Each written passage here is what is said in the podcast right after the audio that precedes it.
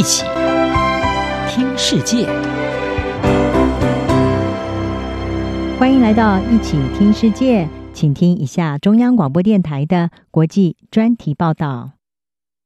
今天的国际专题报道，我们要为您报道的是：从北极发烧，东方怪兽来袭，看不寒而栗的气候变迁危机。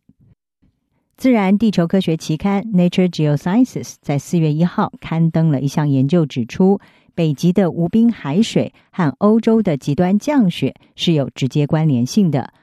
这当中恶名昭彰的东方怪兽寒流，在二零一八年二月到三月瘫痪了欧洲，就是因为北极气温反常的上升，极地涡旋直接的侵入了欧洲门户。而光是英国，估计一天的损失就高达了十一点七亿的欧元。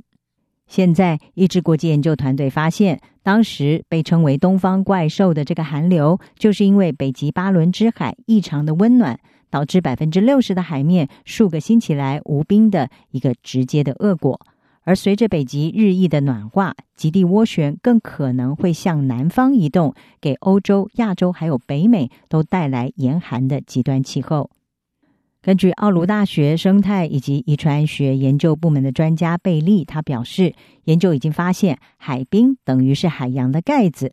整个北极从一九七零年代开始，长期的它的盖子被拿开了，有越来越多湿气在冬季会进入大气层，而直接的影响到更南方的天候，也导致了极端暴雪的来袭。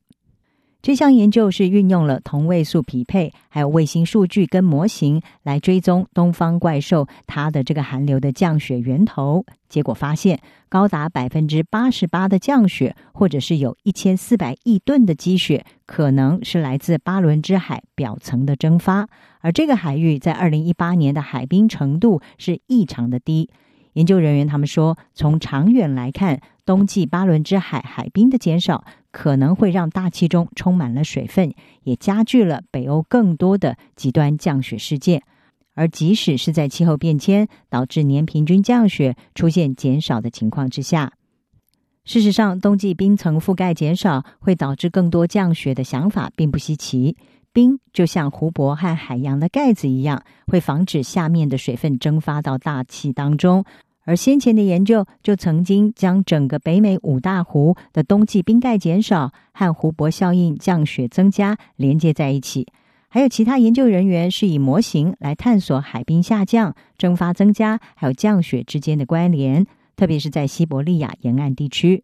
但是由于在北极采集样品具有后勤上的挑战，因此很少有研究试图要将北极海冰的减损、还有蒸发增多以及特定的极端气候事件直接的连接起来。